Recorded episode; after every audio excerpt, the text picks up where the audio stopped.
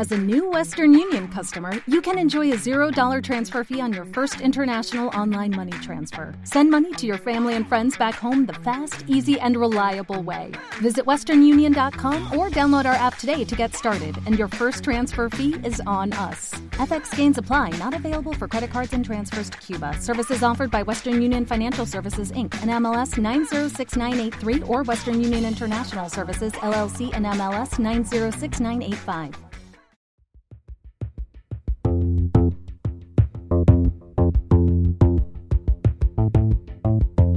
Buenos días, buenas tardes, buenas noches, dependiendo de cuándo escuches esto. Sé bienvenido, sé bienvenida a Fuga de Memoria Podcast, el podcast donde te hablaré de tecnología, cultura geek, programación y demás fricadas que se me ocurran. Soy Rafa Payares, arroba Rafius15 en Twitter. Este es el episodio 10, grabado el 3 de mayo de 2021. ¡Comenzamos! Como ya te comenté en el episodio número 4, una de las cosas que suelo hacer cuando me, planteo algún proyecto en la vida es, eh, bueno, plantearme metas a corto y, largo plazo. Y como te comenté en aquel episodio número 4, pues eh, estaba consiguiendo una pequeña meta que me había marcado, que era conseguir ser un podcast según la ley Emilcar. Y hoy eh, llego a otro de esos pequeños hitos que me planteé y es que me planteé, bueno, conseguir no hacerlo lo suficientemente mal como para conseguir llegar a, publicar 10 episodios y que hubiera gente escuchándome. ¿Cuál ha sido mi sorpresa? Que no solo ha habido gente escuchándome, sino que el último capítulo, quizás porque fue de Apple, eh, ha habido bastante gente que, os ha interesado. Eh, has estado ahí bastante interesante, interesado en, en el capítulo.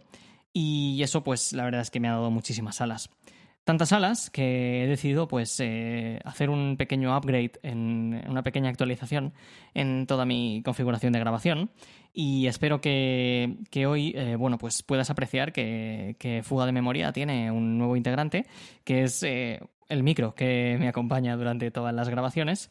He adquirido un micro un poco más profesional Espero que puedas perdonar los fallos que pueda haber hoy de, de, ajustes o de niveles o de calidad del audio porque todavía estoy terminando de cogerle el tranquillo. Pero bueno, quería agradecerte que tú, con tu paciencia y tus ganas de disfrutar escuchando estas pequeñas historias de fricadas, eh, me hayas traído hasta aquí y te lo quiero agradecer pues de todo corazón. Así que muchísimas gracias. Y espero que hoy, pues siendo el capítulo 10, el décimo aniversario de los capítulos del podcast, puedas disfrutar de un episodio al que creo que le tengo muchísimo cariño y es el episodio en el que voy a tratar de explicarte un poco eh, cómo funciona el Bitcoin, de qué nace el Bitcoin y, cómo funciona el, blockchain y todas estas tecnologías que están, la verdad, tan y tan de moda últimamente. Ojo, primer disclaimer de todo el capítulo, ya sabes que me gusta avisarte de muchas cosas.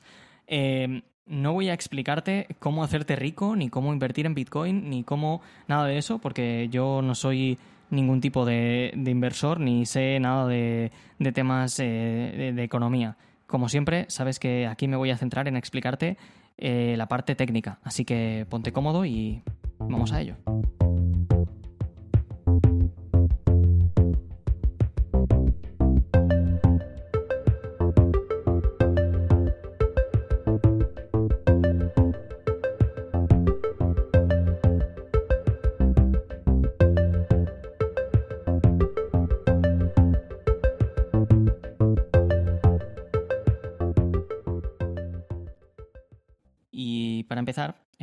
Sabes que me gusta darte un poco de background de los temas que vamos a tratar. Eh, me gustaría hablarte de, un poco de cómo funciona el sistema bancario actual.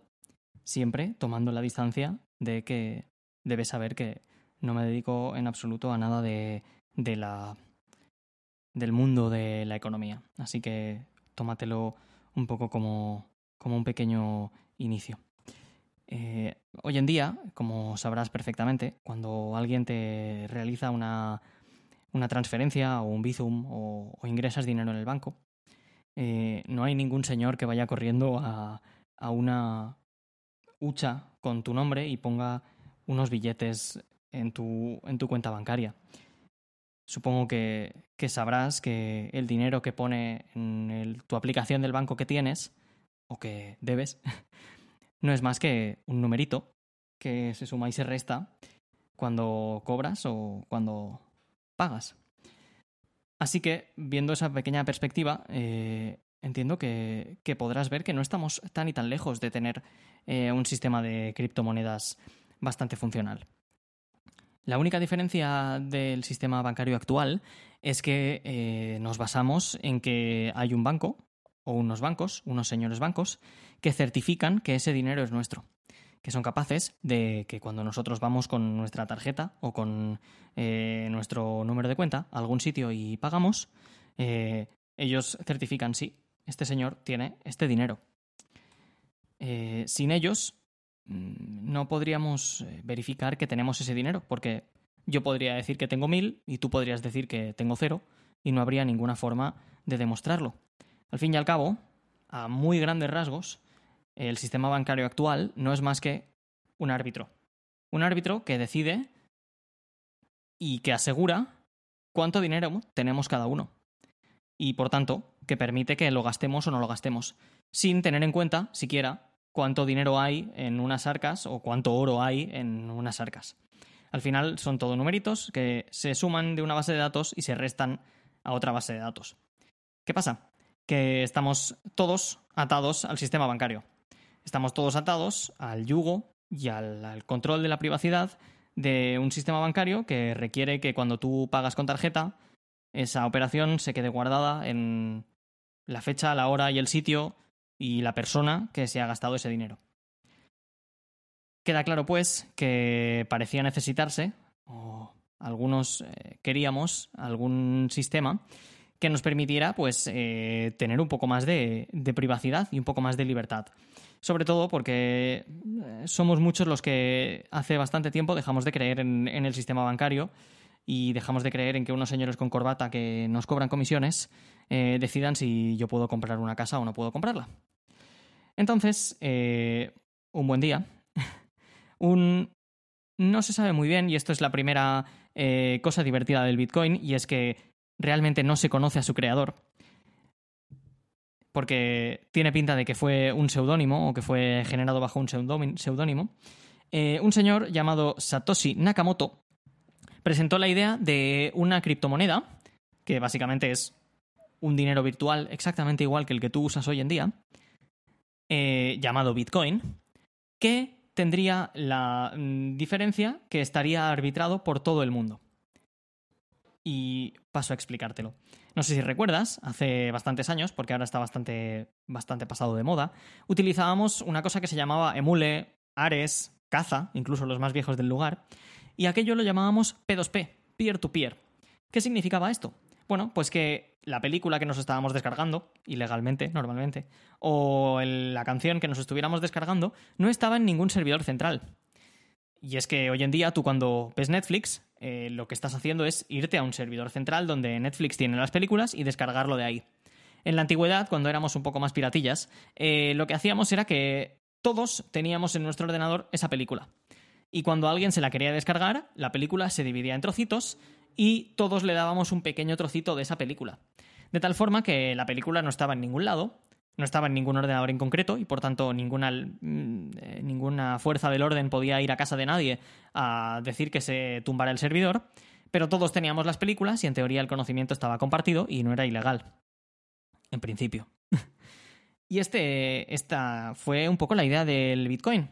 Una idea en la que el tal Satoshi Nakamoto, que se supone que es una persona, eh, postulaba o postula que eh, todos los participantes de este pequeño sistema bancario recién creado deberían tener una lista de transacciones que se han hecho con el Bitcoin.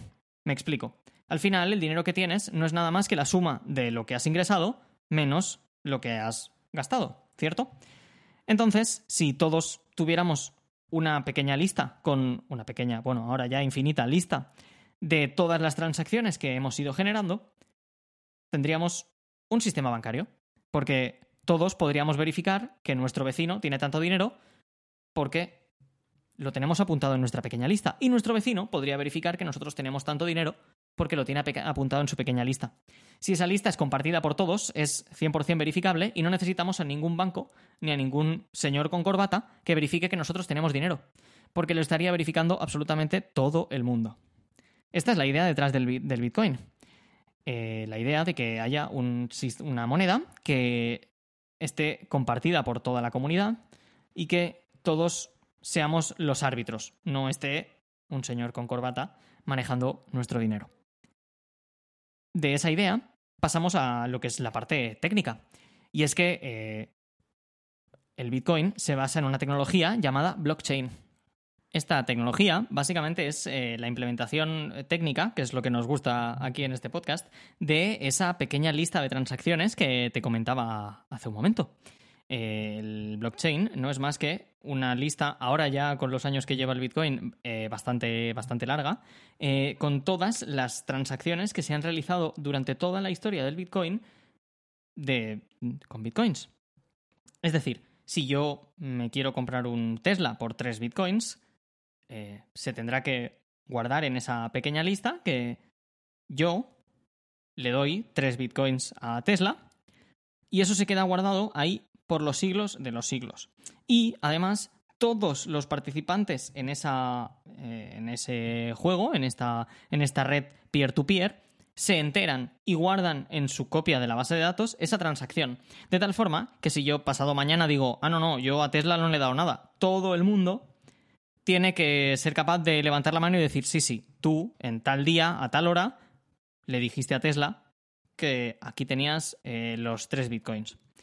De tal forma que, de nuevo, como he comentado antes, la red se convierte en el banco y es el banco quien dice, eh, es la red, perdón, quien dice eh, cuánto, cuántos bitcoins tenemos, cuánto dinero tenemos. ¿Cómo funciona el blockchain? Pues bien, es bastante fácil. la traducción de blockchain es cadena de bloques en inglés. Las transacciones, eh, que básicamente es tantos bitcoins de tal cartera de bitcoins a tal cartera de bitcoins. Luego explicaremos lo que es una cartera de bitcoins. Em, es una línea de texto, punto. ¿Qué pasa? Que hay, pues la verdad es que muchísimas, muchísimas transacciones de bitcoins al segundo. ¿Qué se hace? Se empaquetan. Se empaquetan en pequeños bloques. Y esto es los bloques de la cadena de bloques. ¿Qué se consigue con esto? Bueno, pues optimizar bastante eh, la velocidad a la que se pueden eh, operar con bitcoins y además se consigue eh, verificación. Es decir, como es una cadena, necesitamos que el bloque anterior haga referencia al bloque siguiente y el bloque siguiente haga referencia al bloque anterior. Esto lo que nos da es que nadie puede alterar esa cadena, ya que todos los bloques están enlazados entre sí y verifican al anterior y al siguiente de tal forma que es virtualmente y matemáticamente imposible eh, romper esa cadena y por tanto es eh, virtualmente imposible engañar al sistema. Ya tenemos eh, unos bloques que contienen normalmente, y esto es un dato que varía, entre 2.000 y 2.500 transacciones por bloque. Es decir, yo cuando hago una operación con Bitcoin se tiene que esperar a que sea aceptada para que se meta dentro de un bloque, que quede firmado y, aceptado por toda la comunidad, eh, que estará, eh, mi transacción estará dentro de un bloque que contendrá otras dos mil y pico operaciones más. Eh, como te he dicho, esto lo que hace es que se optimice mogollón la forma de, de, operar con bitcoins y además hace que sea también la forma de generar bitcoins. Y es que si te has querido interesar un poco por el tema de los bitcoins, más allá de lo que valen y, de, y del dinero que podrías sacar si fueras un auténtico broker con ellos, es el tema del minado. Eh, el tema del minado no es más que la forma de conseguir bitcoins de la nada. Porque tú te preguntarás, bueno, si la monedita esta de las narices eh, tiene menos de 10 años, ¿de dónde salen tantos y tantos miles de bitcoins? Bueno, pues es bastante simple. Cada bloquecito de los que te estaba hablando antes de la cadena de bloques debe ser firmado criptográficamente de una forma que es mm, bastante costosa computacionalmente. Tiene, tiene un par de trucos para que, para que lo sea, para que sea un, trabajo bastante costoso. Y el ordenador o el grupo de ordenadores que consiguen eh, firmar y, y aceptar el, siguiente bloque de la cadena de bloques, reciben a cambio eh, un pago en bitcoins. Y esto es lo que le llamamos minar.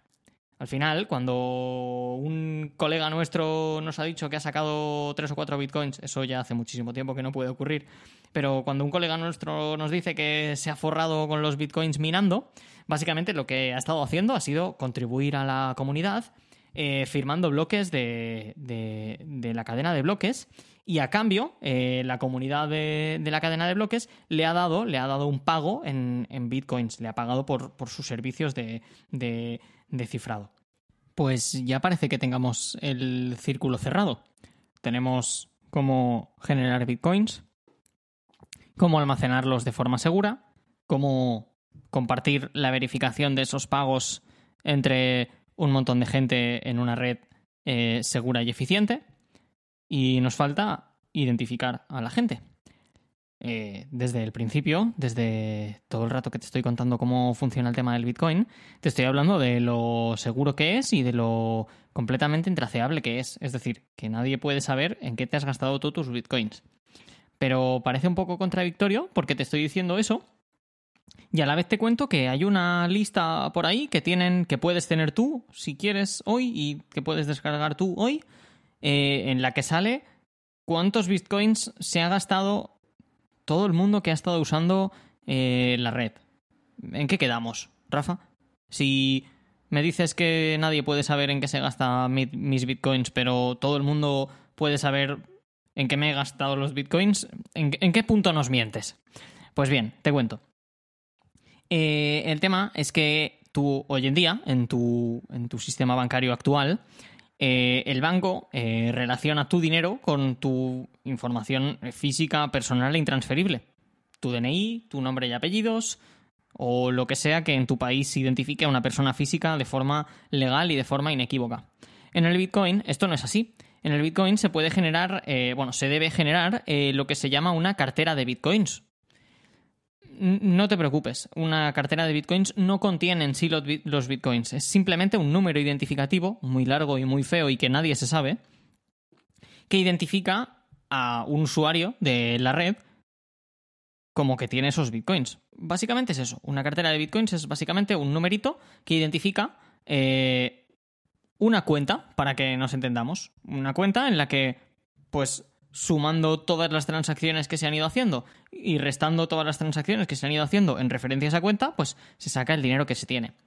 ¿Esto qué quiere decir? Pues que ese numerito puede ser cualquier persona. De hecho, normalmente eh, no se suele saber quién es eh, cada individuo que aparece en, la lista de, del blockchain. Es decir, nosotros ahí vemos eh, tal cartera de bitcoins con el número tropecientos mil millones, se han gastado tantos mil bitcoins en tal otra cuenta número tantos mil millones. Y punto.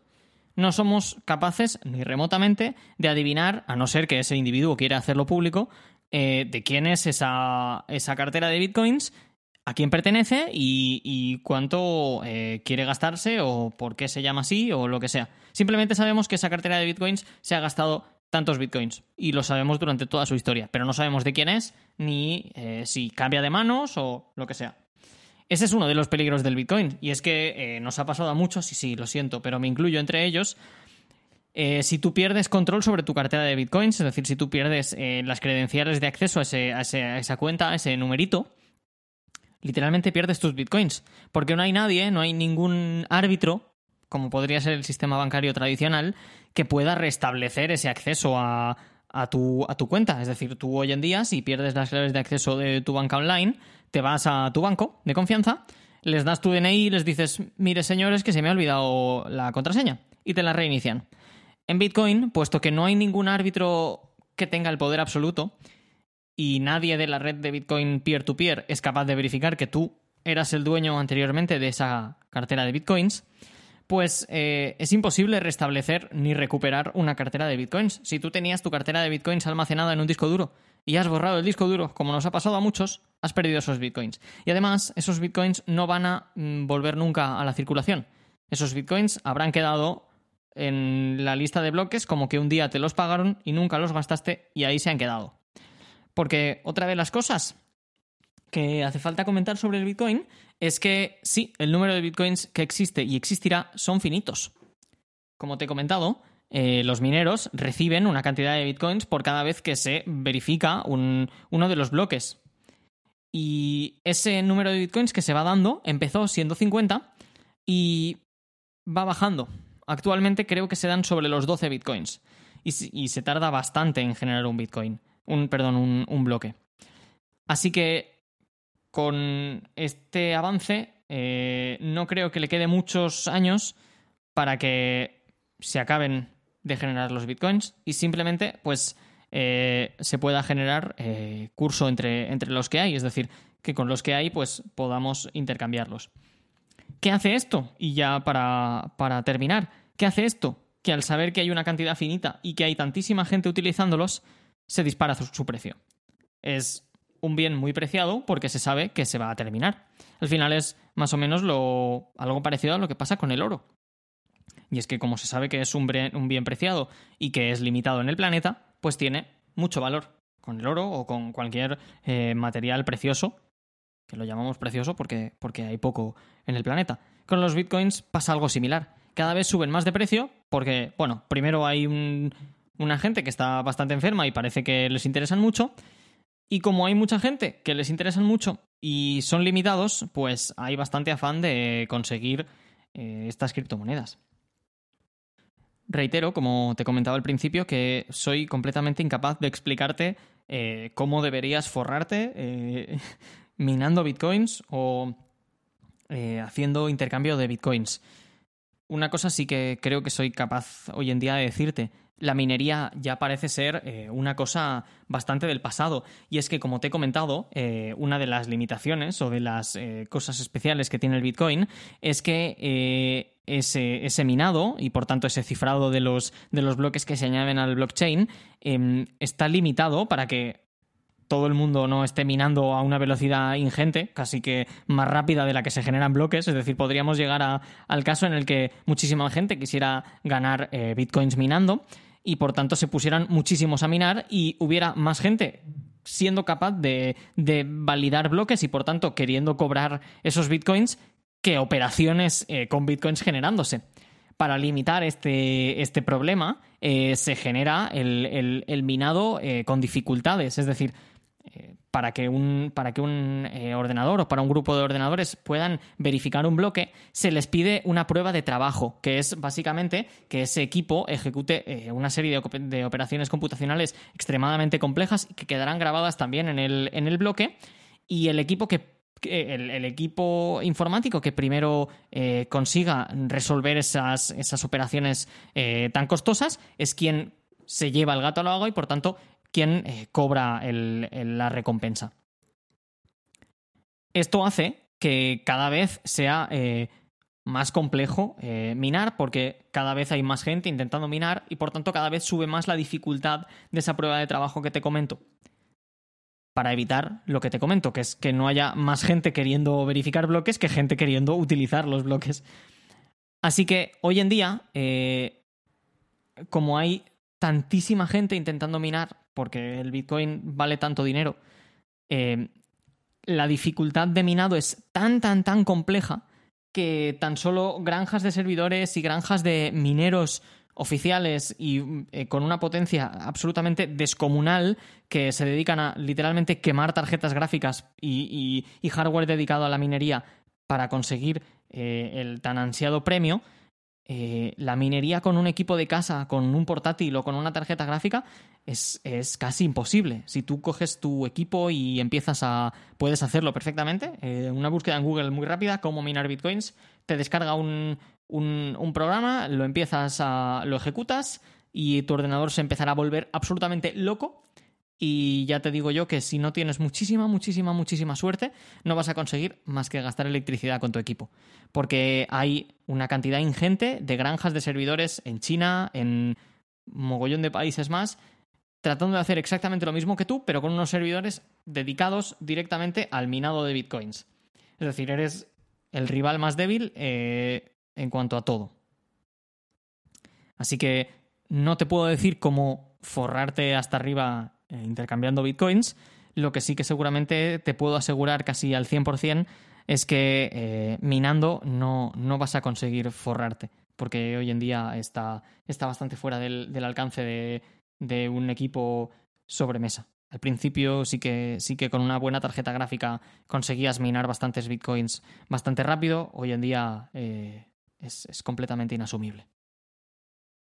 Y hasta aquí quiero, quiero dejar el podcast de hoy. Sé que, sé que he sido extremadamente sobresimplificado y que he intentado eh, que un usuario muy de a pie, que no tiene conceptos ni de criptografía, ni de haseado, ni de ningún tipo de, elemento tan técnico, eh, lo pudiera entender. Sé que me he dejado muchísimos eh, conceptos que son vitales para el funcionamiento del Bitcoin, pero considero que es el, compromiso correcto para que, para que mi padre entienda perfectamente cómo funciona el Bitcoin y que tú, si estás un poco metido en, el mundo y quieres saber un poco cómo funciona todo el tema, pues eh, también, puedas, también puedas informarte.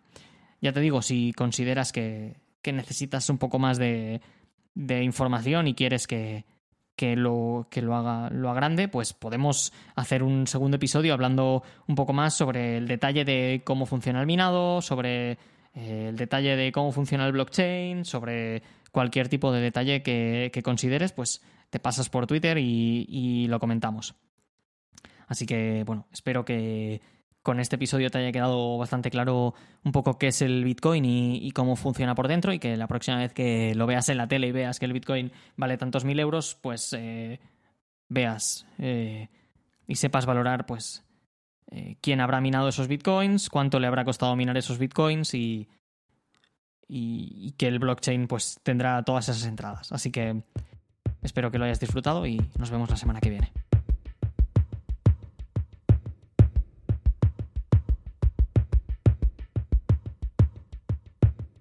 Si tienes cualquier comentario constructivo, duda o pregunta, puedes encontrarme en fugadememoriapod.gmail.com y en fugadememoriapod en Twitter.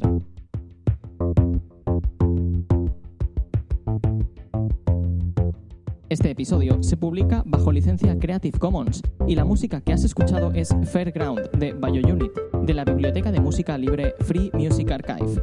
Muchísimas gracias por compartir tu tiempo conmigo. Espero que hayas disfrutado del episodio y hasta el próximo.